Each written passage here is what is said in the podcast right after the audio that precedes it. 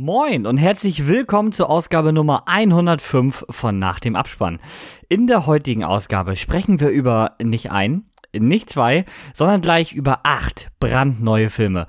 Wir waren bei dem Fantasy Filmfest White Nights und wollen euch jetzt mal von unseren Eindrücken berichten. Ja, und damit jetzt ganz viel Spaß mit einer neuen Podcast-Folge.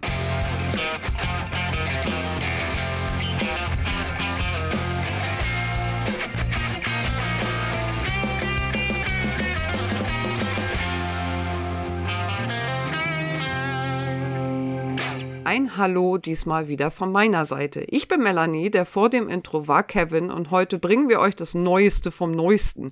Direkt nach unserem ersten Besuch eines Filmfestivals in unserer Podcast-Geschichte. Aber Kevin, wir waren ja nicht die einzigen, die dort waren.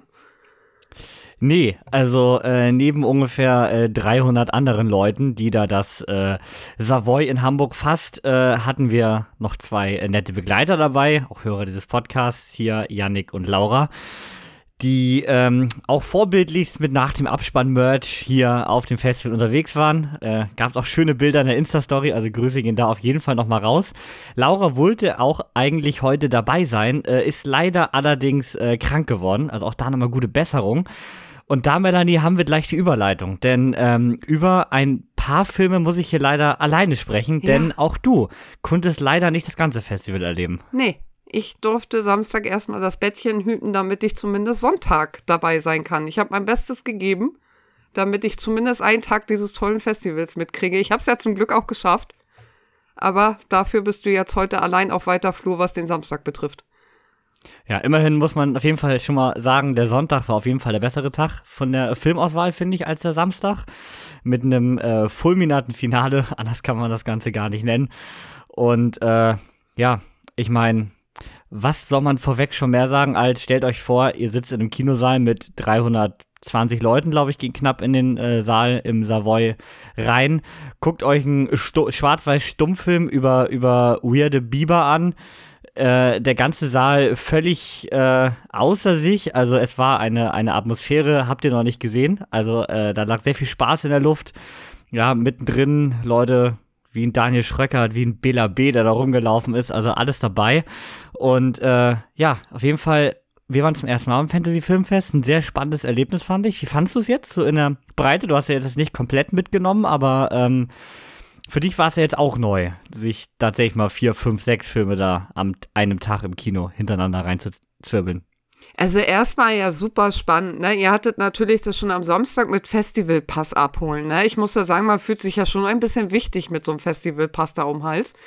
Ich hatte am Sonntag ja endlich das Glück, dass ich meinen abholen durfte und das ist halt schon, schon echt cool, mal sowas mitzumachen da direkt. Ich meine, klar, wir haben ihn bezahlt. aber trotzdem hat man da irgendwie echt so ein cooles Gefühl dabei. Und äh, ich war am Anfang ein bisschen am Zweifeln, ob ich das wirklich alles so hinkriege. Wir haben jetzt vier Filme sonntags am Stück geguckt. Äh, war so ein bisschen, oh, hoffentlich kriege ich auch alles mit. Muss aber sagen, dass es richtig gut geklappt hat. Und den zweiten Zweifel, den ich hatte, war Originalvertonung, ne? Untertitel lesen oder Englisch zuhören und vielleicht kriegt man das doch nicht alles so mit, aber auch das hat sehr, sehr gut funktioniert, finde ich.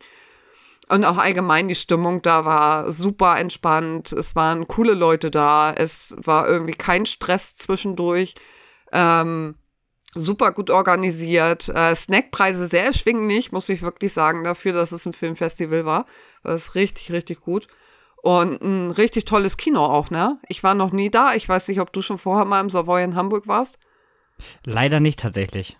Ganz tolles Kino. Muss man sich echt mal geben, glaube ich. Und wenn man nur mal einen Film in diesen schmucken Saal da guckt, ne? Der ist schon echt schnieke. Schon ja, echt schönes, richtig gut. Schönes Kino auf jeden Fall, da bin ich voll bei dir. Auch die äh, neue Astor Film Lounge in Hafen City, äh, die gehören ja in gewisser Weise zusammen. Äh, auch die super schön tatsächlich. Ähm, ja, OV gucke ich tatsächlich recht viel, auch so irgendwie allgemein. Bei mir war es tatsächlich aber so ein bisschen der Punkt, da hier diesmal recht viel äh, nicht englischsprachig war, sondern wirklich untertitelt, dass das natürlich nach drei, vier Filmen, das Lesen, das wird irgendwann anstrengend, finde ich tatsächlich. Dann habe ich wirklich lieber eine klassische OV. Das stört mich dann äh, überhaupt nicht. Das finde ich hat auch meist äh, tatsächlich einen Mehrwert im Gegensatz zur Synchronfassung, die wir dann hier bei unseren Dorfkinos, sage ich mal, meist äh, schauen müssen, weil es hier einfach keine OV-Vorstellung gibt oder wenige. Ähm, Untertitel kann natürlich auf Dauer tatsächlich anstrengend werden. Gerade wenn, wenn der Film anfängt, dich nicht mehr zu interessieren. Wir hatten das jetzt gestern Abend tatsächlich erst in der Sneak äh, mit äh, The, The Persian Version. Den, ähm, zwar ein synchronisierter Film, aber ein Film, der locker ja, ein Drittel des Films äh, im, äh, im, im, Original quasi hat, um da Sprachbarrieren darzustellen. Und wenn der Film dich da schon verloren hat, dann interessiert dich auch nicht mehr, was da steht. Und das ist tatsächlich dann natürlich ein Problem, dann verliert den Film natürlich noch mehr. Aber das Problem kann man eigentlich schon mal sagen, hatten wir hier so gut wie gar nicht. Also ein kompletter Totalausfall war hier im Programm äh, von den acht Filmen, die wir geschaut haben, nicht dabei. Äh, bis auf zwei Filme habe ich immerhin alles gesehen vom Festival. Alien Neu 2 ähm, passte äh, nicht mehr rein. Irgendwann muss ja auch was essen. Genau wie am zweiten Tag äh, Dali. Die beiden sind rausgefallen. Den Rest vom Festival haben wir tatsächlich gesehen. Und damit würde ich sagen, starten wir mal rein mit Unbedingt. Film Nummer 1. Wir haben das jetzt so ein bisschen im Wechsel von Samstag und Sonntag aufgebaut, damit, ähm, damit äh, hier ich nicht erst die ersten vier Filme nur rede. Das wäre jetzt ein bisschen eintönig. Aber vielleicht kann ich Melanie hier noch was, schma was schmackhaft machen. Schauen wir mal. Es begann an einem Samstagmorgen in Hamburg mit einem ersten Film. Und das war Emilias Children. Ja, hier folgen wir Edward, einem Mann, der gerade auf der Suche ist nach seiner biologischen Familie. Ja, weiß nicht, äh, wo er herkommt, macht einen DNA-Test und äh, hier gibt es eine recht hohe Übereinstimmung. Und zwar mit einer äh, Frau aus Portugal. Und so macht er sich mit seiner Freundin Riley auf den Weg in eine abgelegene Villa in den Bergen, im Wald, in Portugal. Ähm, ja, so ein schönes Landhaus und lernt hier tatsächlich seine biologische Mutter kennen und seinen Bruder. Ja, allerdings äh, passieren neben dem freudigen Wiedersehen auch einige merkwürdige Vorkommnisse, äh, welche Riley zunehmend beunruhigen. Edward, der ist so außer sich vor Freude, der sieht über alles hinweg.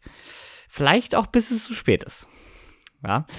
Ganze war, wie gesagt, der erste Film. Man musste erstmal so ein bisschen reinkommen, neues Kino. Ähm, war äh, portugiesischer Film, grundsätzlich OV, außer die Szenen, die wirklich im Portugiesisch waren, die waren untertitelt.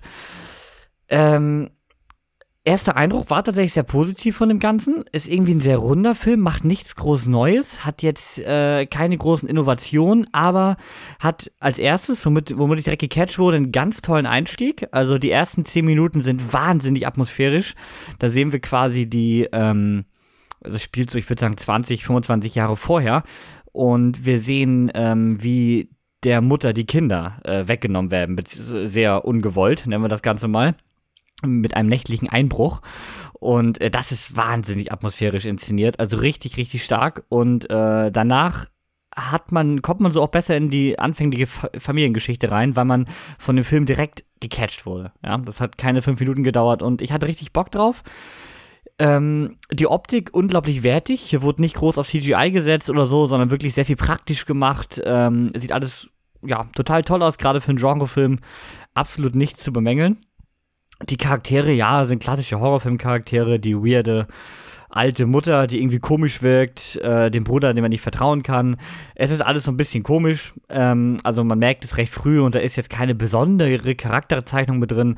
Aber der Film schafft es trotzdem irgendwie durchgehend ähm, interessant zu sein, seine Charaktere aufzubauen und in ein eigentlich tolles Finale zu münden, was auch nochmal ganz kurz Blätter hergibt und äh, so hatte ich nach Emilia's Children Bock auf mehr, habe dreieinhalb Sterne vergeben und äh, hatte einen guten Start in die Fantasy Filmfest White Nights. Das ist tatsächlich so ein Film, wo ich drauf hoffe, dass der den Weg nochmal hierher findet, ne? Dass der jetzt nun nicht nur seinen einmaligen Auftritt auf dem Festival da hatte und sonst hier gar nicht mehr groß auftaucht, sondern dass der wirklich nochmal rüberkommt, weil das hört sich sehr, sehr spannend an. Ich glaube, ich hätte auch sehr viel Spaß bei dem Film gehabt. Ja, also wie gesagt, macht jetzt nichts Besonderes, aber äh, macht auch absolut nichts falsch. Ist ein absolut runder Film, der ja total gut unterhalten hat. Ist auch nicht zu lang, geht 91 Minuten. Also von daher nicht unnötig aufgebläht. Sehr gut.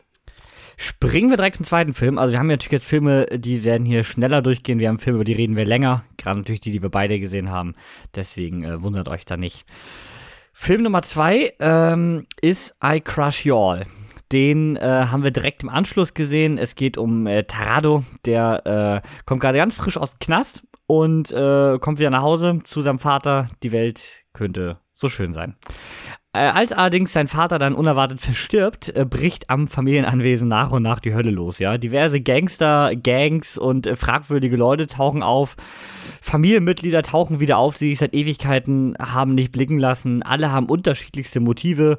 Äh, eine große Tasche Geld spielt hier eine große Rolle und äh, ich sag mal so, freundlich angeklopft wird hier von den wenigsten. Das Ganze ist äh, ja spanisches äh, Exploitation-Kino. Da äh, wird, da werden keine halben Sachen gemacht.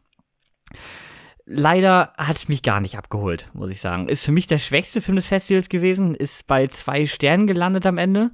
Hauptdarsteller Mario Mayo hat mir allerdings super gefallen. Der hat hier so richtig schön so eine, so eine rustikale Art einen Tag gelegt und hat die Leute auch ordentlich vermöbelt und hatte auch äh, sichtbar Spaß dabei. Allerdings hat er eine ganz schwierige Storystruktur, finde ich. Also nicht, dass die irgendwie relevant wäre in dem Film, die Story, aber ähm, du erfährst eigentlich bis kurz vor Schluss eigentlich gar nicht, was die verschiedenen Gangs eigentlich wollen und wer jetzt gut, wer böse ist, sag ich mal. Und so ist es eigentlich einfach nur, ja, Actionfeuerwerk was funktionieren würde, wenn die Action geil inszeniert ist. Aber auch die ist ziemlich kaputt geschnitten, fand ich.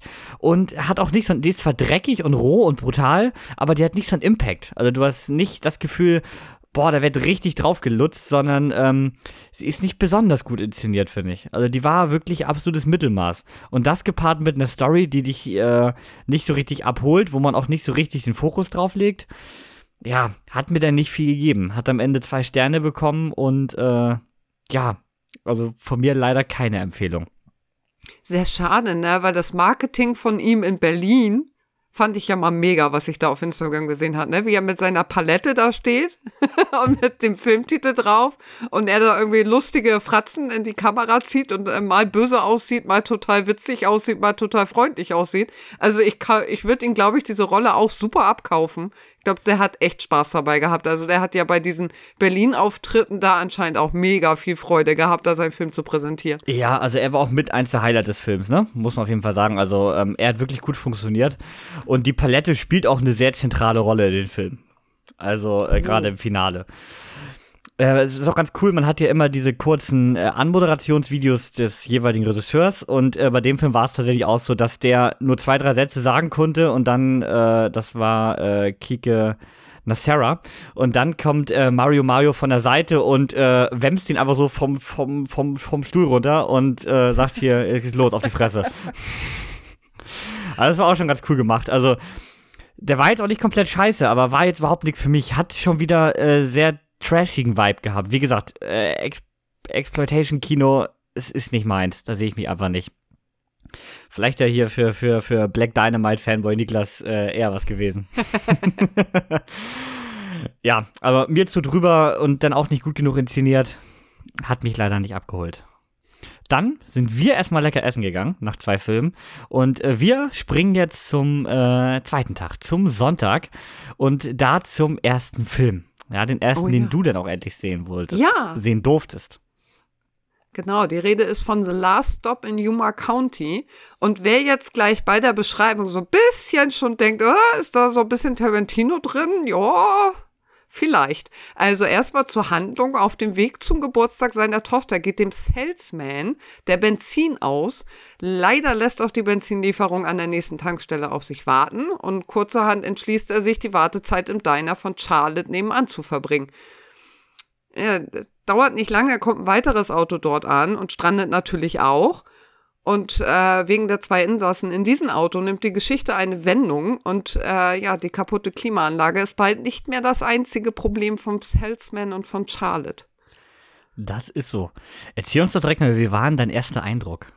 Oh, ich war ja super geflasht von dem Film. Ich habe das nicht von ihm erwartet. Also ich habe am Anfang so ein bisschen gedacht, wir gucken mal, wohin es führt, weil es wirklich nicht klar ist einem ist wirklich nicht klar, sind wir jetzt hier die ganze Zeit nur in diesem Stop von Yuma County und gucken uns jetzt an, wie sie hier so die Zeit verbringen, dann wird es ja echt langweilig, passt auch irgendwie nicht zum Filmfestival so richtig zu dem Thema. Und dann kommen diese beiden anderen Insassen da an, also die anderen beiden Kollegen da, die da stranden. Und dann nimmt dieser, baut so dieser Film so langsam eine Atmosphäre auf, die mir richtig gut gefallen hat. Und ähm. mich auch komplett abgeholt hat und mich auch die ganze Zeit beim Film gelassen hat. Er ist halt am ehesten zu vergleichen tatsächlich, es kam mir halt sofort in den Kopf mit dem Hateful Eight, ne? Du Ja. hast einen Haufen Leute in einer Hütte, die äh, nicht zusammen in einer Hütte sein wollen. Und äh, ja, du hast schon so einen gewissen Tarantino-Vibe. Man merkt schon, wo sich hier äh, inspiriert wurde. Allerdings fehlte, also ich fand ihn auch äh, toll, war bis dato mein äh, Favorit des Festivals bis zu diesem Zeitpunkt. Ähm, es ihm, fehlen aber so ein bisschen diese, diese ähm, scharfen Dialoge, die ein Tarantino Mhm. hat, die auch nochmal so ein bisschen ausladender sind. Hier wurde doch sehr kurz und knapp, ohne viel Umschweife von jedem kurz dargelegt, wer bin ich. Ja, Also genau. da- und das sehr salopp und sehr subtil und zack, ne? Ich rede mal kurz einen Satz und dann weiß gleich jeder, was ich hier mache und wer, warum ich hier bin und wer ich bin. Ja, genau. Und damit war so die Situation klar. Aber was ich halt richtig gut finde, also da sehe ich halt Tarantino im Verlauf des Films total drin, aber halt auch so ein bisschen so ein Guy Ritchie, ne, in der Art, wie der so Geschichten erzählt. Dass man da halt nachher natürlich nochmal so Dinge bekommt, wo man denkt, oh, okay, damit habe ich jetzt nicht gerechnet. Hm? Also gerade zum Finale, also im, im, im letzten Akt dreht der Film ja nochmal in eine ganz andere Richtung und äh, Ja. dreht auch nochmal ordentlich auf. Ja. Also das kann man auf jeden Fall sagen. Ich finde auch, die Charaktere sind zwar stellenweise auch jetzt recht stereotypisch geschrieben, aber äh, zweckmäßig und sie funktionieren und haben trotzdem so viel Herz, sag ich mal, dass man sich für sie interessiert. Also es sind nicht Und- einfach nur Schaufensterpuppen. Ja, und sie ziehen das durch, ne? Also der, der Charakter, wie er am Anfang vorgestellt ist, der bleibt auch so. Da muss man, also man hat nicht groß Charakterentwicklung, finde ich, da drin. Hm. Würde ich jetzt mal so. Ich finde, das, was die nachher tun und machen, da denkt man sich schon so, ja, das passt aber zu dem, wie er mir am Anfang vorgestellt wurde.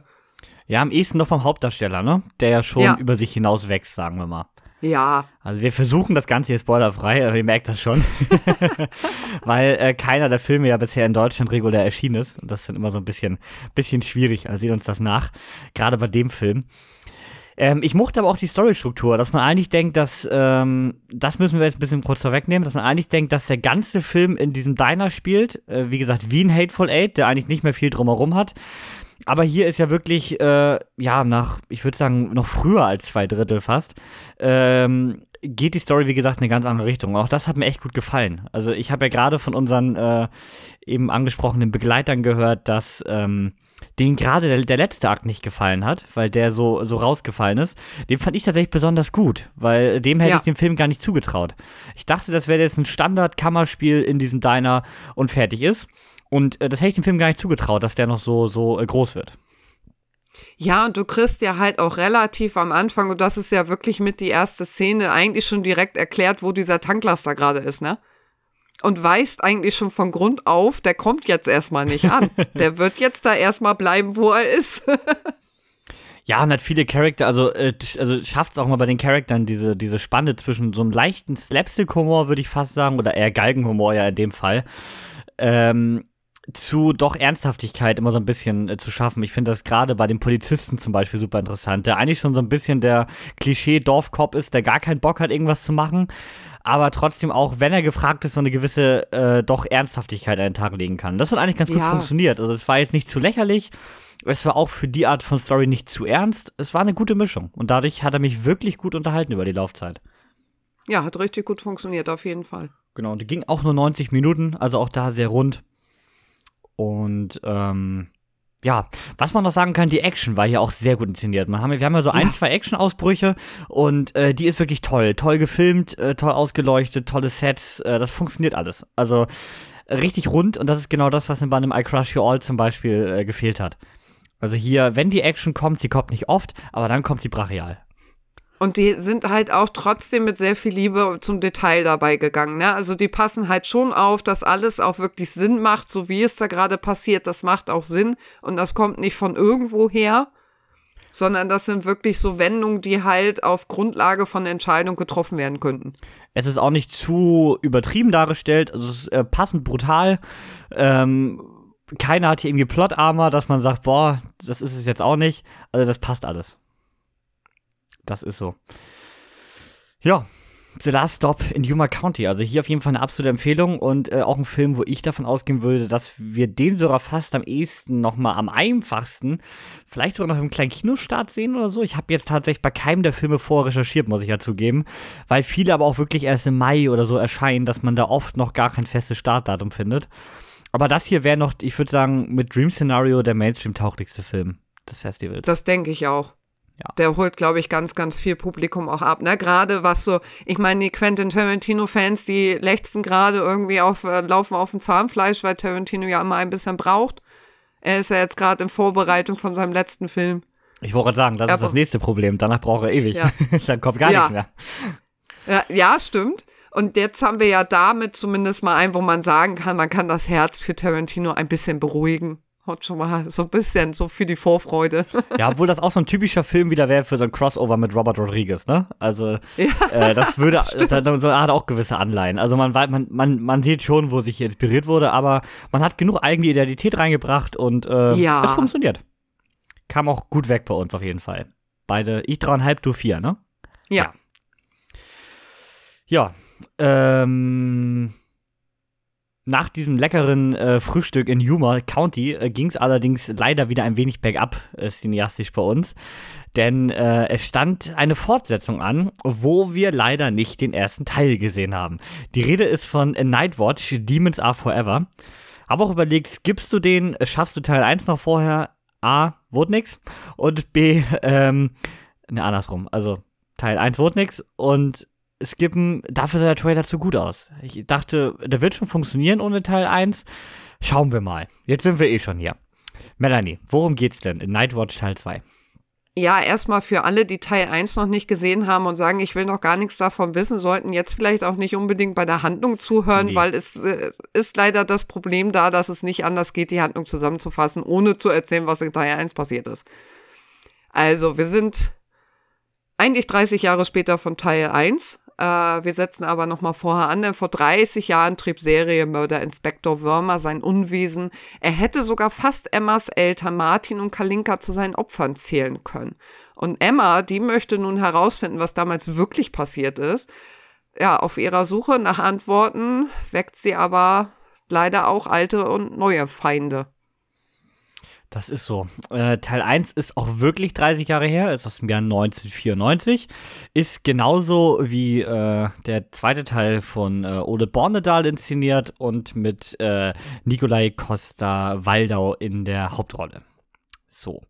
So viel erstmal zu den Facts. Äh, Melanie, fandest du das jetzt störend? Du kanntest Teil 1 ja auch nicht, dass du hier so reingeworfen wurdest in die Geschichte. Nö, weil ehrlich gesagt äh, beruht, äh, tut äh, Teil 2 die Hälfte der Zeit, eigentlich gefühlt die Hälfte seiner Filmzeit, alles, damit du Teil 1 nochmal bewusst wahrnimmst, was da eigentlich genau passiert ist. Was übrigens auch ein Problem des Films ist, ne? Das nur mal so. Sehe ich genauso. Also ähm, der Film ist wirklich die erste Hälfte damit beschäftigt, die vergangenen Geschehene neu aufzurollen. Und ohne Teil 1 gesehen zu haben, würde ich sagen, dass ich den jetzt ziemlich genau wiedergeben kann weil sie halt wirklich viel recherchiert über Zeitungsauszüge. Sie äh, kriegt natürlich Stories von ihrem, von ihrem Vater zu hören und so weiter. Und man kriegt schon ein sehr klares Bild, was damals passiert ist. Und man hat nie das Gefühl, mir fehlte jetzt eine Backstory, ähm, um diesen Film zu verstehen. Also der funktioniert komplett für sich. Ja. In Sachen Verständnis.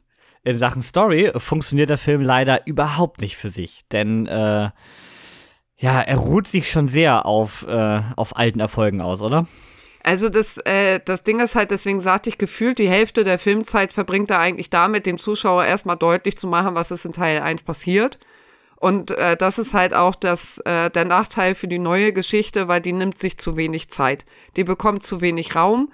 Ich habe auch das Gefühl, äh, aus der Geschichte hätte man auch nicht mehr machen können, die da angeboten wird. Ähm, das war einfach hinten raus leider dann nur heiße Luft im Endeffekt, finde ich. Weil äh, wenn man jetzt mal alles wegnimmt, was zu Teil 1 dort drin mit drin enthalten war, hast du im Endeffekt nur noch fünf Minuten, die du mal eben schnell wiedergeben kannst, ohne da groß jetzt einen 90-minütigen Film von haben zu müssen. Ja, also er arbeitet halt sehr rund um diese Trauma-Aufarbeitung des, des Geschehenen. Also alle sind immer noch recht traumatisiert oder haben irgendwelche Folgeschäden erlitten, sage ich mal. Und äh, das arbeitet der Film quasi auf. Es ist halt ein typischer zweiter Teil eines Films, der nie hätte fortgesetzt werden sollen. Und es ist eigentlich, auch wenn es kein Blockbuster ist oder Franchise, er hat das gleiche Problem wie diese ganzen Legacy-Sequels äh, aller äh, Matrix äh, 4, äh, Ghostbusters, ja, wie nummeriert man das Ding? Ghostbusters Legacy.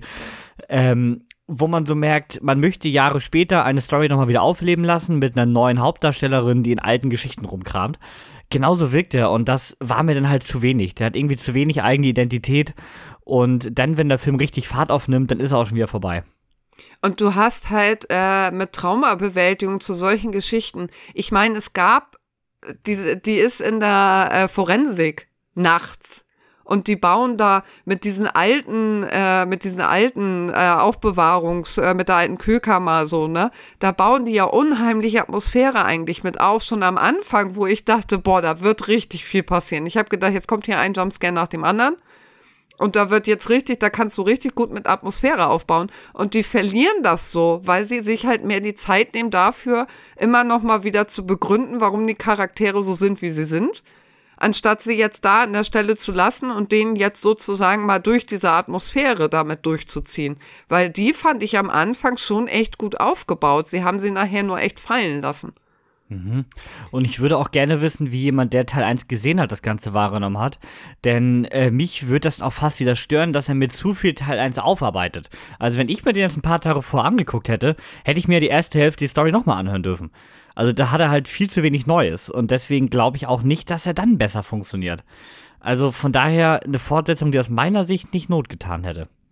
Und um das mal so ein bisschen einzuordnen, so für die Zuschauer von Yannick fand ich sehr schön. Der saß ja, äh, erst kam Laura, dann kam Yannick und dann hörte ich halt nur, hm, ohne das jetzt abwerten zu meinen, ne, das sieht aus wie, das ist so eine typische ZDF-Fernsehproduktion, die da irgendwie auf der Mediathek landen kann. Und dann musste ich ihm ja erstmal aufklären, dass am Anfang ja tatsächlich stand in Kooperation mit dem ZDF. Und das hast du diesen Film nachher auch wirklich angemerkt. Gar nicht abwertend gemeint, ist für einige Leute total das Nonplusultra. Die werden richtig Spaß haben an den Film wahrscheinlich. Aber ich glaube, mehr als so dieses ZDF-Miniathekspublikum wird der Film auch nicht erreichen. Obwohl ich da ehrlich gesagt sagen muss, fand ich ihn von der Optik unglaublich wertig. Die Sets sahen alle toll aus. Und auch der Horror, äh, der ja auch recht im Hintergrund war, ein Großteil des Films. Aber wenn wir vordergründig äh, Horror hatten, dann hat der Film auch wirklich gut funktioniert. Also es war alles super inszeniert. Wir hatten starke Kills in dem Film mit drinne äh, ein, zwei Jumpscares, die an mir gezogen haben. Äh, und wie gesagt, eine tolle Atmosphäre, die der Film permanent aufbaut. Also, das fand ich alles unglaublich wertig. Ich glaube, das Problem, dass man ihn mit äh, ZDF ARD Abendprogramm äh, in Verbindung setzt, ist halt das typische Problem mit äh, skandinavischen Produktionen.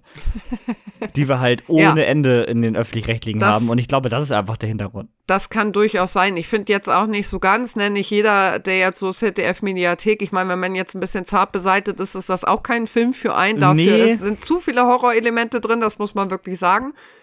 Aber ich finde halt schon jemand, der so mehr da so unterwegs ist und sagt, ich brauche jetzt mal irgendwie ein bisschen was Aufregenderes, der wird damit denn schon gut ausgestattet sein. Ja, aber wie gesagt, dafür fand ich ihn dann zu wertig. Damit ist er auch noch bei zweieinhalb gelandet bei mir. Ähm, mir fehlte halt beim Drehbuch einfach irgendein Kick, irgendwas Neues, irgendwas, äh, wo ich sage, das gibt dem Film eine eigene Identität. Du hast sogar einen halben Stern mehr als ich gegeben. Bei mir sind es zwei geworden. Okay. Ja, ich fand, der war komplettes Mittelmaß, wie gesagt. Also ich fand ihn jetzt nicht schlecht, aber der hat mir halt auch nichts äh, Neues gegeben. Ja, ich hatte halt das am Ende einfach das Problem, dass äh, er sich so gezogen hat für mich, ne? Weil irgendwo mhm. war für mich die Atmosphäre dann raus. Man hat schnell rausgehabt, wie sie funktioniert. Es gab nichts Neues in dieser Atmosphäre drin, also es wird nicht weiter noch gesteigert irgendwie großartig, sondern irgendwann hattest du raus, wie, es, wie dieser Film funktioniert und wo er Grusel reinbauen will und wie, wo halt seine Grenze ist. Das macht er ziemlich am Anfang klar und darüber hinaus geht er nicht.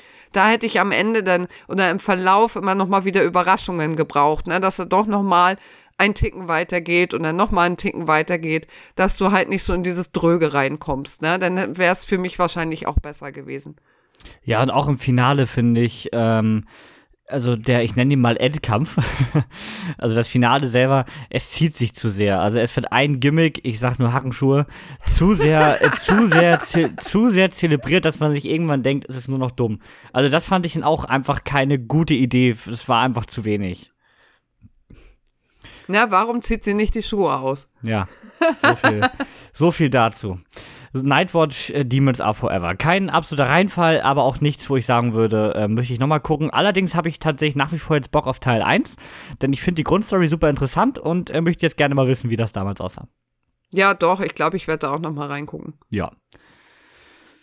Kommen wir jetzt äh, nach und nach zu den Highlights des Festivals. Erstmal zum äh, Highlight von Tag 1. Ähm, da musst du jetzt meinem Geschwärme lauschen. Die Rede ist von Dream Scenario. Ja, auch so der, ich würde sagen, vom Namen mit, mit über Evil Lurks zusammen der zweitgrößte Film des Festivals. Es geht um Familienvater Paul Matthews, der führt ein ganz einfaches und unaufgeregtes Leben. Und ähm, naja, nach und nach träumen aber plötzlich immer mehr Menschen von ihm. Viele davon kennen Paul nicht mal, aber Nacht für Nacht taucht er in ihren Träumen auf. Und damit ändert sich sein Leben natürlich schlagartig. Er wird von heute auf morgen zum großen Internetstar. Äh, keiner weiß, wie das eigentlich zustande kommt, dass alle von diesem Mann träumen. Aber es passiert nun mal. Und äh, da kommen natürlich direkt die wildesten Ideen, äh, was das sein könnte. Aber denk mal drüber nach, was passiert denn eigentlich, wenn aus diesen Träumen mit dem lieben netten Paul, der immer irgendwo rumsteht, plötzlich brutale Albträume werden würden? Ja, was will das Internet denn dann sagen? In der Hauptrolle haben wir hier Nick the Man Cage, der hier, äh, ich würde sogar sagen, eine der besten Performances seines Lebens rausfeuert. Der spielt diesen, diesen äh, so ein bisschen, ja, vertrottelten Paul, würde ich fast schon sagen, der noch gar nicht verstanden hat, was um ihn rum eigentlich passiert ist. Spielt er so großartig und äh, auch wieder so ein Film, wo ich super dankbar bin, dass wir den jetzt äh, beim Festival gesehen haben und dadurch in der OV und nicht zum Beispiel bei uns äh, in der Sneak oder so in der deutschen Übersetzung dann, weil Nick Cage, der auch so ein bisschen dieses Weinerliche in der Stimme und so rüberbringt, das ist total stark gemacht. Hat mir richtig gut gefallen. Ähm, allerdings, ich weiß gar nicht, ich habe mir bewusst vorher keinen Trailer zum Film angeguckt. Ähm, ich wusste nicht, was ich erwartet habe, aber am Ende war er, also vielleicht sogar ein bisschen drunter. Vielleicht habe ich noch mehr erwartet, was der Film mir geben kann. Am Ende ist der Film eigentlich genau das, was ich gerade erzählt habe. Der Umgang damit, äh, ja, dass er plötzlich ein Star wird und nicht weiß warum sagen wir mal so. Es ist eine super interessante Prämisse, wo er stellenweise noch mehr hätte draus machen können, finde ich. Aber trotzdem in dem, was er erzählen will, super gut funktioniert. Hat eine sehr coole Storystruktur, die sich auch äh, krass entwickelt, wo man nach der Hälfte nicht denkt, wo der Film noch hin will. Also finde ich richtig stark. Und äh, der Horror, den wir hier drin haben, also auf jeden Fall der am wenigsten horrorlastigste, horrorlastigste Film oder Fantasy-lastigste Film des Festivals, ja, hier wirklich eher ein Drama, ähm, der gerade in Form einiger äh, Albträume funktioniert, ist äh, auch wahnsinnig cool inszeniert und wie gesagt, das immer mit diesem nett guckenden Nick Cage dazu, das hat total gut funktioniert. Also ein Film, wie gesagt, mit sehr wenig visuellem Horror, aber sehr viel Horror im Kopf, denn äh, ja, da ist sehr viel Gesellschaftskritik drin. Das äh, funktioniert auch wirklich gut. Es ist toll rübergebracht. Nicht zu lang, nicht zu kurz, perfekte Länge. Und äh, ja, so gab es von mir jetzt dreieinhalb Sterne wieder. Äh, mit Tendenz zu vier. Aber äh, ich glaube, ich werde noch mal ein zweites Mal gucken und mal gucken, ob er dann immer noch so gut funktioniert. Aber ein toller Film und eine absolute Empfehlung, gerade für jeden Nicolas Cage-Fan. Ich hatte gehofft, dass du jetzt sagst, du möchtest ihn dann noch ein zweites Mal gucken. Ich suche dann nämlich noch eine Kinobegleitung, wenn er anläuft. Weil ich, ich, das ist ja der Film, über den ich mich so drüber ärgere, ne, dass ich Samstag nicht dabei sein konnte, weil den hätte ich so gerne gesehen. Ich glaube, der wäre bei mir auch richtig gut angekommen. Und äh, ja, ich muss ihn jetzt halt nachholen. Ich bin froh, dass wir aber für jetzt einen Film haben, wo wir wissen, der kommt nach Deutschland, der kriegt einen Kinostart. Ich muss nicht lange warten. Ich muss zwar länger warten jetzt, als ihr warten musstet, aber ich muss nicht mehr so lange warten. Genau, also hier ist es Mitte, Ende März soweit. Und äh, da wäre ich mir doch recht sicher, dass wir den aber in der Sneak nochmal sehen werden.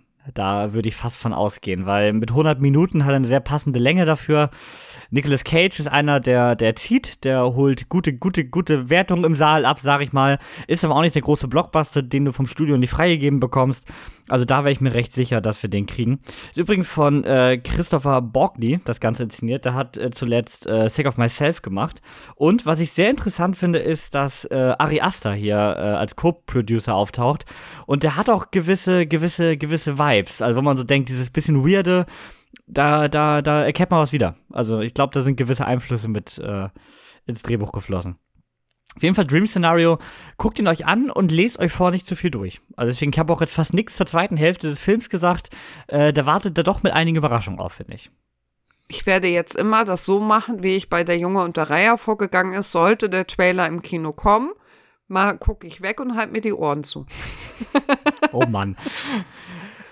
ähm, was mich ein bisschen noch enttäuscht hat, vielleicht auch am Ende, denn der ist ja immer, man denkt ja immer an das Ende, wenn man einen Film bewertet, muss man ja sagen, ist das letzte, was man gesehen hat. Das beim Finale wäre aus meiner Sicht mehr drin gewesen. Das war mir ein bisschen zu dünn, deswegen ist am Ende so der letzte Eindruck eine dreieinhalb gewesen, aber wie gesagt, der wird auf jeden Fall noch ein zweites Mal irgendwie dieses Jahr, dann wahrscheinlich im Deutschen leider, über die Leinwand flimmern. Und jetzt kommen wir zum absoluten Gegensatz. Vom äh, Film ja. gerade mit dem geringsten Anteil an visuellem Horror kommen wir jetzt zum Film mit dem mit Abstand äh, am meisten visuellem Splatter. When Evil Lurks. Ja. Ich denke immer noch an ihn, ne? Ich muss das ja echt sagen, der hängt. Ich sag euch jetzt erstmal, worum es geht, damit auch alle mit folgen können.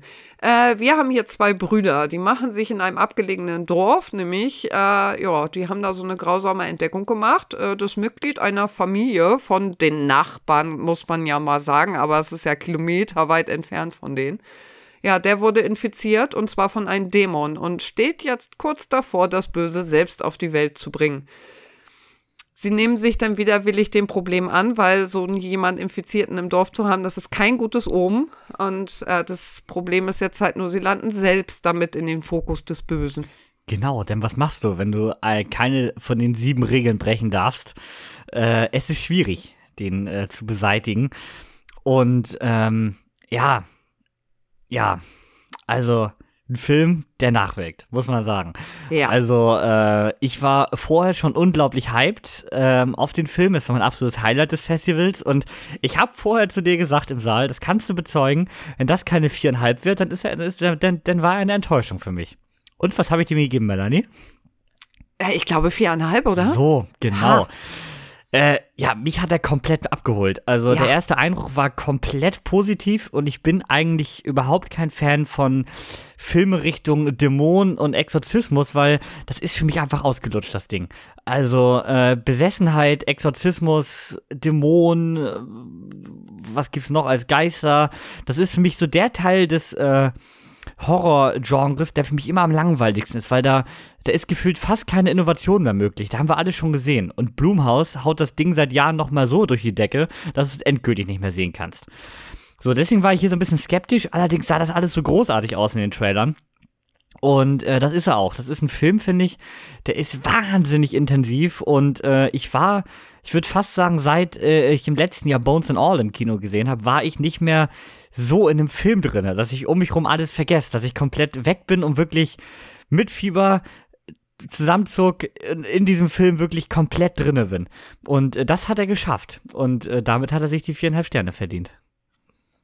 Definitiv, mir ging es nämlich ganz genauso. Also man hängt in diesem Film wirklich von Minute eins fest. Gerade spätestens, wenn man den Infizierten bekommt. Also wer, wer denn bei dem Anblick nicht sofort irgendwie im Film drin ist, das äh, verstehe ich die Welt nicht mehr. Weil der ist unheimlich gut dargestellt. Maske, Kostüm 1A, also wirklich, muss man echt mal sagen, detailverliebt bist noch und nöcher. Mit sämtlichen Körperflüssigkeiten, die sowas halt mhm. halt ausstoßen kann, ne? Ähm, ja. und äh, es ist mir selten passiert, dass ich bei äh, Splatter-Darstellung nochmal die Luft anhalte. Und das, äh, es gab da eine Szene, wo ich eigentlich fast mit gerechnet habe, äh, dass sie passiert. Aber ich hab, war mir nicht sicher, ob er sich traut, die doch so lange noch drauf zu halten. Es war eigentlich ja nur eine Sekunde. Ich sag nur Kind. Ich ich finde aber in dem Film ist gar nicht die Darstellung das Extremste. Also nee, ich finde, da, genau. da, da gibt es ganz andere Filme. Wenn du wirklich äh, ja. Äh, die Anatomie des Körpers genau studieren willst, äh, da ist der Film hier schon gut, aber es gibt, ich nenne es mal schlimmere, um es aus der Sicht von Nicht-Horror-Fans zu sagen. Ähm, aber er macht das mit so einer hohen Intensität. Es wirkt ja, alles unfassbar richtig. bedrohlich. Richtig. Und äh, wenn denn mal irgendwas passiert, es ist ja auch nicht so, dass es ein durchgehendes Blätterfest ist. Wir haben ja auch recht viel Dialog dazwischen. Aber wenn was passiert, dann mit einem wirklichen Impact. Genau, und das, äh, das meine ich gerade, ne? Das gab da diese eine Szene, ja. wo ich echt dachte, er traut er sich jetzt diese Sekunde, das wirklich noch weiter drauf zu halten oder dreht er weg, wie bei anderen Filmen das jetzt machen würden? Und der hält ja wirklich diese eine Sekunde noch drauf, wo du in dem Moment einfach so dieses Luftanhalten-Gefühl kriegst. kriegst. So, und äh, das hat er ja den ganzen Film über durch. Ich habe gerade heute wieder äh, Freunden davon erzählt, von dem Film, und habe halt wirklich gesagt, wir haben natürlich Splatter-Anteil, wir haben auch Dämonenanteile, aber was der halt einfach mal so wirklich richtig macht, ist sich auf die Atmosphäre dabei zu konzentrieren und nicht auf die Darstellung selbst, sondern die Darstellung dafür zu nutzen, seine Atmosphäre nochmal richtig schön stark rauszuholen. Ja, das stimmt. Ähm, er schafft es auch, gerade zum Ende hin, sich immer weiter zu steigern. Also äh, er verliert nie den Faden, er ist auch mit 99 Minuten äh, nicht zu, auch wieder nicht zu lang geraten. Allgemein finde ich für ein Festival sowieso immer schön, wenn Filme nicht äh, alle zweieinhalb Stunden gehen, weil dann kann sich das Ganze auch ein bisschen mehr ziehen. Ist mit 100 Minuten, wie gesagt, hier perfekt, perfekte Länge und äh, startet ja auch direkt rein in den ersten fünf Minuten und äh, geht mit dem Knall raus. Also du hast auch nicht viel drumherum, wo man sagt irgendwie, oh, da geht, da geht dem Film irgendwie die Luft aus oder so. Nee, definitiv nicht. Also du hast auch immer wieder was Neues, ne, womit das schafft, nochmal einen draufzusetzen, nochmal in der Atmosphäre wieder mehr rauszuholen. Ja. Und ein Film, der das schafft, dass diese Atmosphäre sich bis heute hält. Also bei mir, wie gesagt, der wohnt immer noch mietfrei in meinem Kopf, was diese Atmosphäre betrifft. Wenn ich an den denke, diese, dieses Gefühl nach diesem Film ist halt immer noch da. Ja, und auch gerade dich so aus der Komfortzone zu holen. Also bei vielen Filmen bist du eher so der Zuschauer. Und der Film schafft es wirklich, dass du dich unwohl fühlst in manchen Szenen. Und äh, das schafft auch selten Film bei mir, weil man ist ja schon so, wenn man wie wir so oft im Kino ist und so viel guckt, dass man immer oft das Gefühl hat, das gibt mal so Wochen, wo man immer so denkt, oh, ich habe das alles schon gesehen, vielleicht sollte ich mir ein neues Hobby suchen. das holt mich alles nicht mehr ab. So, das holt mich alles nicht mehr ab. Das ist irgendwie immer das Gleiche. Und dann gibt es nochmal solche Filme, die dann irgendwie da so ausbrechen und es wirklich nochmal schaffen, einen so richtig reinzuholen und äh, mit ihrer Atmosphäre mich so richtig zu kriegen. Und da bin ich mir unglaublich dankbar für.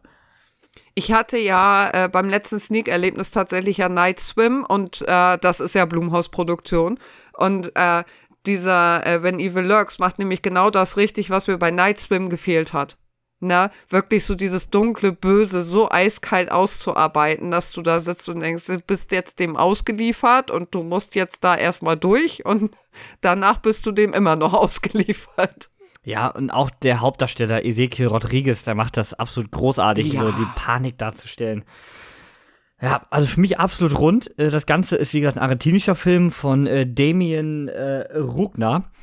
Er hat zuvor Terrified gemacht, den ich seit gefühlt drei Jahren äh, auf der Watchlist habe und immer noch nicht gesehen habe. Äh, jetzt ist er noch mal ganz weit nach oben gerutscht. Äh, den muss ich unbedingt noch mal nachholen.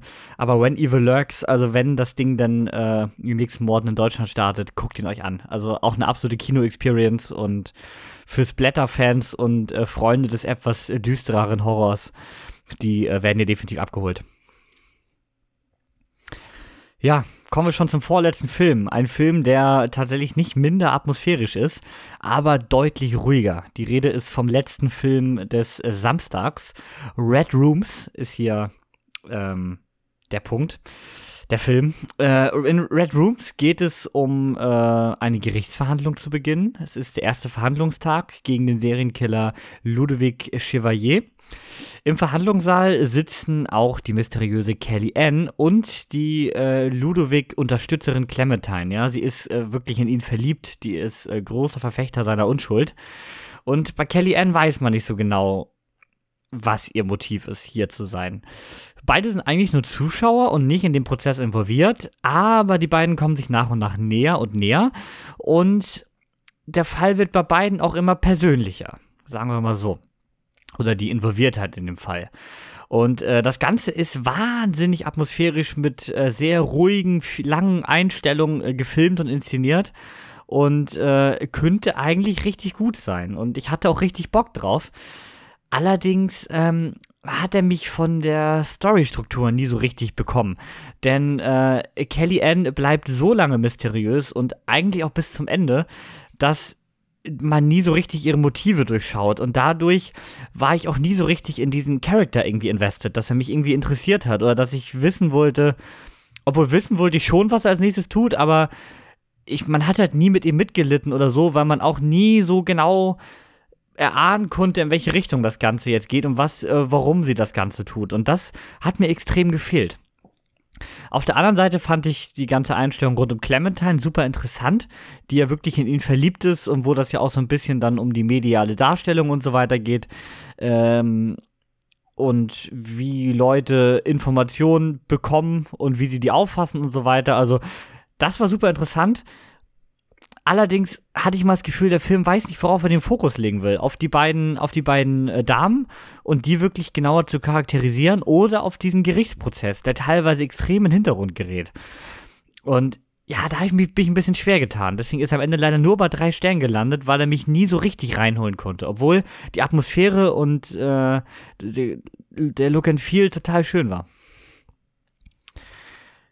super interessant tatsächlich ist aber im Hintergrund die ganze Story rund um diese Red Rooms und äh, das Darknet. Äh, wirklich interessant, tatsächlich so in der Form noch nie was von gehört, muss ich sagen. Und äh, wirklich wahnsinnig abstoßend und extrem. Also, äh, das auf jeden Fall eine interessante äh, Backstory für den Film. Aber wie gesagt, das Vordergründige und die beiden Hauptdarstellerinnen, die konnten mich nie so reinziehen. Ich glaube, das ist auch keiner, bei dem ich jetzt äh, direkt zugreifen würde, zumal mir dann auch die Backstory äh, nicht mehr so interessant vorkommen würde, weil ich die Red Rooms, also mir ist bekannt, worum es da geht. Also was das ist, vom Namen her, hatte ich auch schon mal gehört, aber nicht in diesem Ausmaß. So, das war mir jetzt tatsächlich neu. Und ähm, ja, das wird hier tatsächlich, das ist auch stark gemacht. Es wird nie visuell extrem dargestellt. Wenn äh, hier Videos, die im Gerichtsprozess eine Rolle spielen oder so gezeigt werden, sieht man immer nur die, die, die Reaktion der Mutter zum Beispiel, die das nochmal sehen muss, oder von den beiden hier oder so. Äh, sieht man immer nur die Reaktion, aber das ist so stark gefilmt, dass man wirklich äh, komplett mitfühlt. Also das hat alles super funktioniert, aber mir hat er, wie gesagt, von der, von der Reihen, von, von den beiden Hauptcharakteren, die wirklich so im Fokus stehen, hat er mir, hat er mir zu wenig gegeben. Das ist Red Rooms. Und das war der letzte Film. Das ist auch natürlich kein leichter Film nach äh, drei vorherigen schon gesehenen. Äh, das wurde am Sonntag ein bisschen anders gelöst, muss man sagen. Oh, ja. Denn äh, Red Rooms, denn das sehr atmosphärische, ja fast schon, äh, ja, als, ich würde ihn als Thriller einordnen, sehr atmosphärisch. Am äh, Sonntag haben wir nach When Evil Lurks, wo man noch so ein bisschen in der Schockstarre war. Also ich brauchte wirklich einen Abspann, um diesen Film noch zu verarbeiten. Ja, man hat ja wirklich nur so 10, 15 Minuten Pause und dann startet der nächste Film rein. Und das war dann eine 100.090 Grad Wendung. Also äh, mehr Wenden guckt man sich gar nicht, um von When Evil Lurks zu Hundreds of Beavers zu kommen. Oh ja. Ich bin jetzt mal, also lyncht mich jetzt übrigens alle nicht, die den Namen vielleicht besser aussprechen können als ich vom Hauptcharakter, aber der Name allein ist schon legendär. Es geht um John K. Jack of Acme Applejack.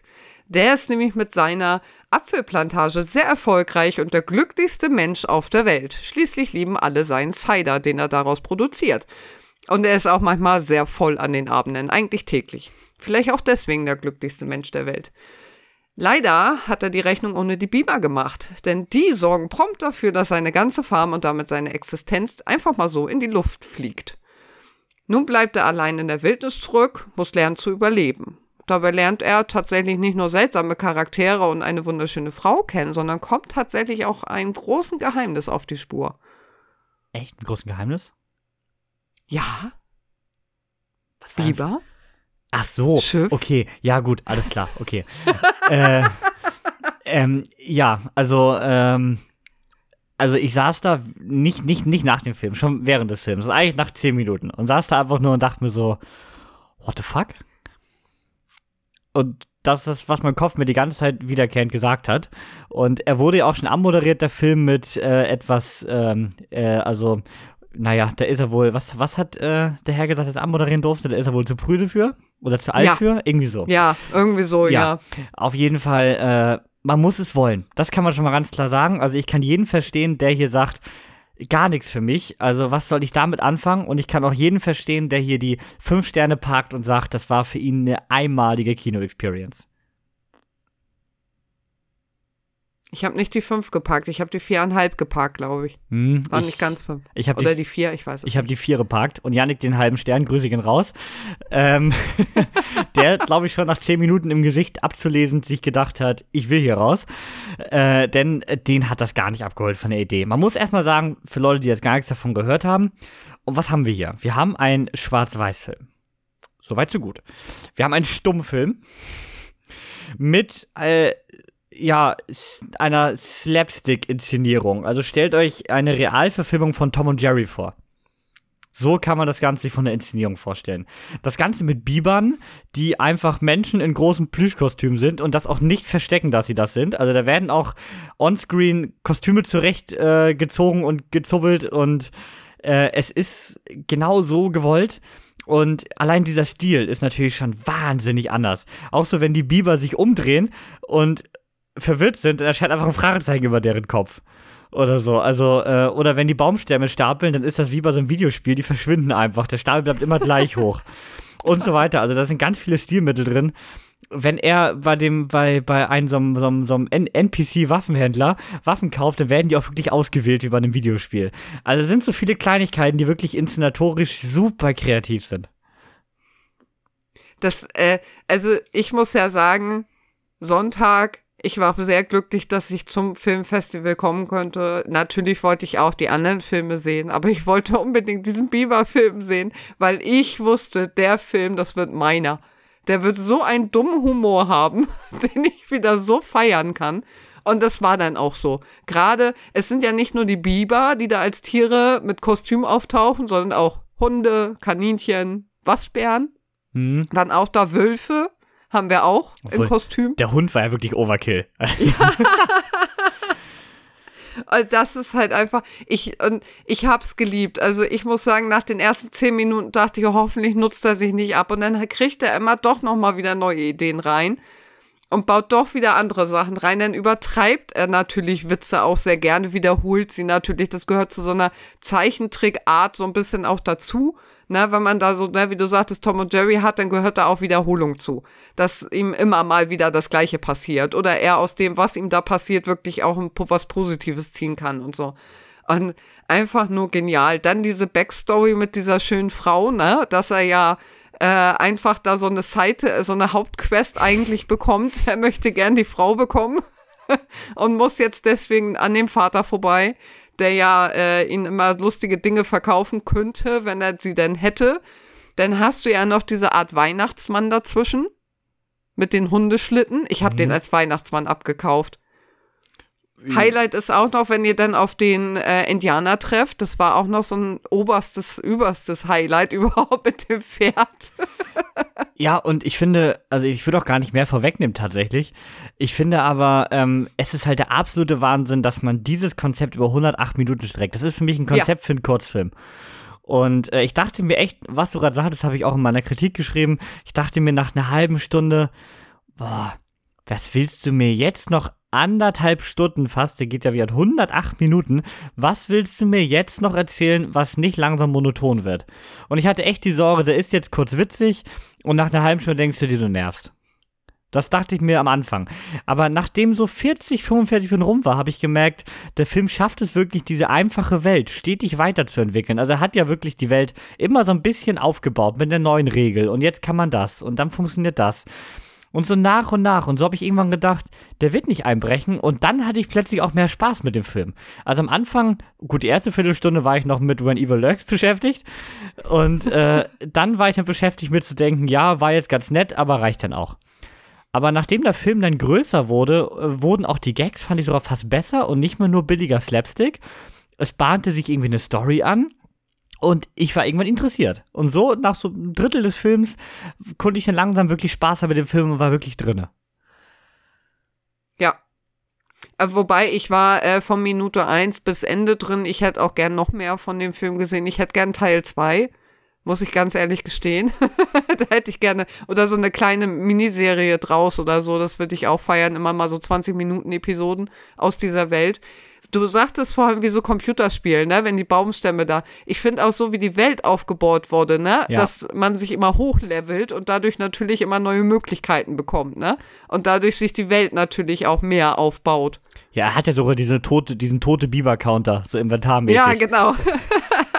Also von daher, äh, ja, der schafft es wirklich, also das hätte ich nie gedacht, daraus eine wirkliche Story zu holen, die mich am Ende interessiert hat.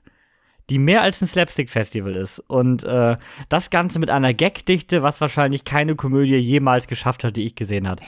Also sekündlich. Und wenn dich mal zwei nicht abgeholt haben, dann waren das noch drei, drei, drei andere in dieser Minute.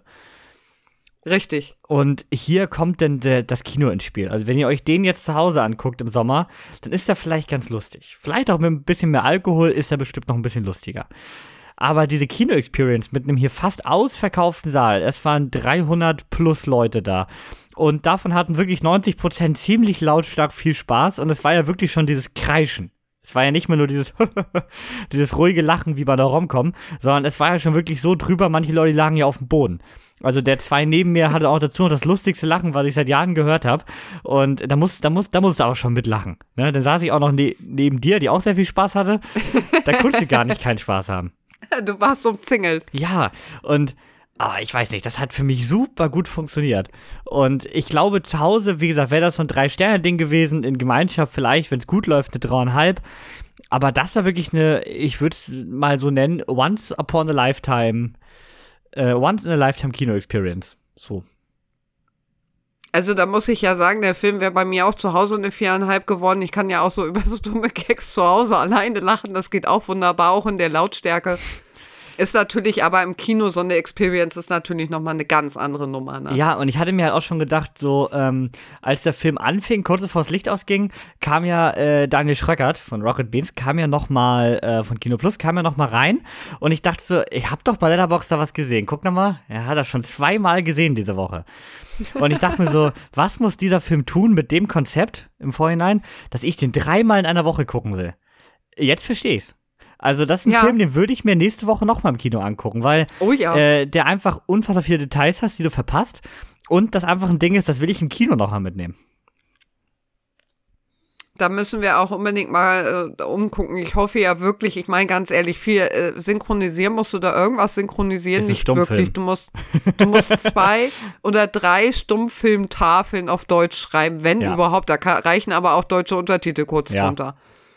Das ist ja nicht so, nicht so aufwendig wie, also ins Synchronstudio muss das Ding nicht. Nein. Von daher könnte man eine Direct-to-Cinema-Veröffentlichung in Deutschland machen. Ich wünsche mir das. Also wenn jetzt hier irgendjemand zuhört, der da irgendwie Connection hat, bitte sorgt dafür, dass der jetzt direkt das ins deutsche Kino kein kommt. Film, den du noch im Kino sehen wirst. Das kann ich dir versprechen. Hast du vielleicht noch mal Glück, dass er eine Vorstellung wieder in einem Kino wie dem Savoy oder so bekommt? Äh, aber das, wenn, ist das also eine reine Großstadt-Experience. Das wird dir kein anderes Kino zeigen und es wird auch keine Zuschauer ja. bekommen. Das kannst du nicht vermarkten, das, das Ding. Nein, eben, das ist halt das Problem, ne? Aber vielleicht gibt es da ja trotzdem jemanden, der jetzt Mitleid mit mir hat und mir Bescheid sagt, hier in Hamburg, ich lade noch mal 300 Leute ein. Melanie, du kannst Kevin doch auch mit. im Kino sein mieten und Leute einladen. Ja, stimmt. Verstehe das Problem gar Nächster nicht. Nächster Geburtstag, mal, ich weiß, welchen Film ich zeige. Guck mal, da hört ihr ja schon. Der will sich auf Kosten anderer nochmal schön den Film angucken, weißt du? Ja, ja, so läuft das. Guck mal, so ein richtiger Fan, der will das selber äh, äh, jetzt machen. Der, der, der, der wird ein Kino kaufen dafür, ja? Ja, ich muss, ich muss jetzt mal mit, äh, die, mit unserem Kino hier in Rendsburg schon mal jetzt sprechen für meinen Geburtstag im September. Ja, okay. ob, sie, ob sie sich nicht jetzt schon mal drum bemühen kann, ob sie den Film kriegt. Ja, bis dahin wirst du eine Auswertung bekommen. Da gehe ich schwer von aus. Da sehe ich kein Problem. Ähm, ja, also ein Film, der auch, äh, ich meine, Sundance war das schon super äh, für Euphorie gesorgt hat und ja, da einfach äh, was ganz Besonderes ist, muss man sagen. Wo ich eben sagte, man sieht auch wieder das Gleiche und denkt sich, Filme können mich nicht mehr überraschen. Der Film ist was Neues und es funktioniert. Also eigentlich ist ja nichts Neues. Es ist was, was vor 100 Jahren schon funktioniert hat. Der ist jetzt nicht weit weg von einem Buster Keaton-Streifen. Aber ja, er funktioniert richtig gut und wie gesagt, war eine wahnsinnige Kino-Experience, die in einem ja, mit dem Ende des Abspanns in Applaus gemündet hat. Könnte auch daran liegen, dass der größte Running Gag des Films dann auch aufgelöst wurde. Äh, ja, äh, also Wahnsinn Experience, kann man so gar nicht wiedergeben. Und jeder, der sich jetzt den Trailer anguckt nach dem Podcast, denkt sich, Alter, sind die besoffen? Also ich habe äh, ich hab übrigens an dem Abend von dem Film nichts getrunken. Ich glaube, das war bei dir anders. Ich hatte ein Bier. Wow. Ich weiß nicht, ob, Ja, das, weiß. ob das jetzt ausschlaggebend für die Wertung war. Nach When Evil Lurks brauchte ich aber auch einen Schluck davon. Also ganz nüchtern äh, wäre die Transition zwischen den beiden Filmen äh, nicht gegangen.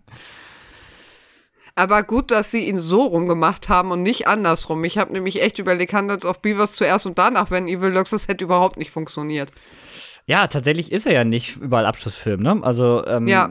wenn in allen anderen Städten, wir waren jetzt ja in Hamburg, das gleiche Programm wie in Berlin, aber in äh, München, Frankfurt, Köln, Nürnberg und Stuttgart, wo das Fantasy Filmfest äh, in den vergangenen und kommenden Wochenenden auch noch gastiert, ist er tatsächlich der zweite Film am Samstag zwischen Emilia's Oh. Children und Elgenoid. Hm. Also da war es natürlich hier als Abschluss wirklich toll platziert. Ja. Es war ein perfekter Abschluss. Du, dann, danach hätte auch nichts anderes mehr funktioniert.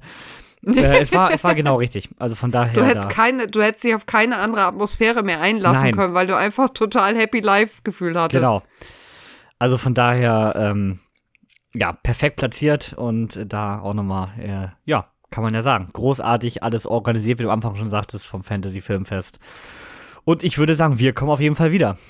Wir sind auf Oh jeden ja. Fall Fans. Die Frage ist dann natürlich immer wann. Dreimal im Jahr habt ihr die Chance. Es gibt äh, die White Nights immer Januar, Februar. Es gibt äh, die Nights rund um den April und dann das reguläre Fantasy Filmfest im September normalerweise. Termine gibt es dafür dieses Jahr noch nicht. Und damit sind wir am Ende angelangt mit exakt einer Stunde hier auf der Uhr. Wow. Ich würde sagen, das ist doch recht rund. Ja, das, Richtig Punktlandung hier. das ist so. So rund wie der letzte Film. So rund beenden wir den Podcast. Ja, kann man so sagen. Mal gucken, ob es in nächsten Woche so rund weitergeht. Die ersten äh, Kritiken sprechen sehr dagegen.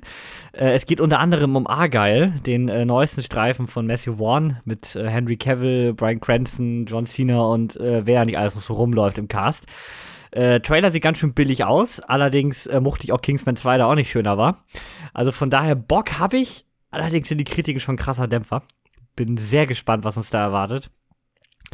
Und dann natürlich das Übliche, ne? Sneaks und Sneaks und andere neue Filme und neuere neue Filme und ihr Melanie und Niklas und ihr wisst, wie es läuft. Also nur Vorteile hier dran zu bleiben, zu folgen, in der nächsten Woche wieder einzuschalten, auch bei Instagram mal vorbeizugucken.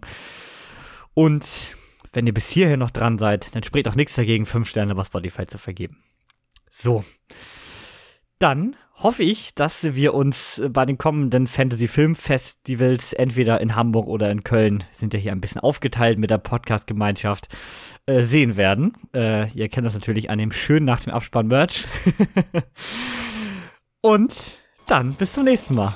Haut rein und ciao. Tschüss.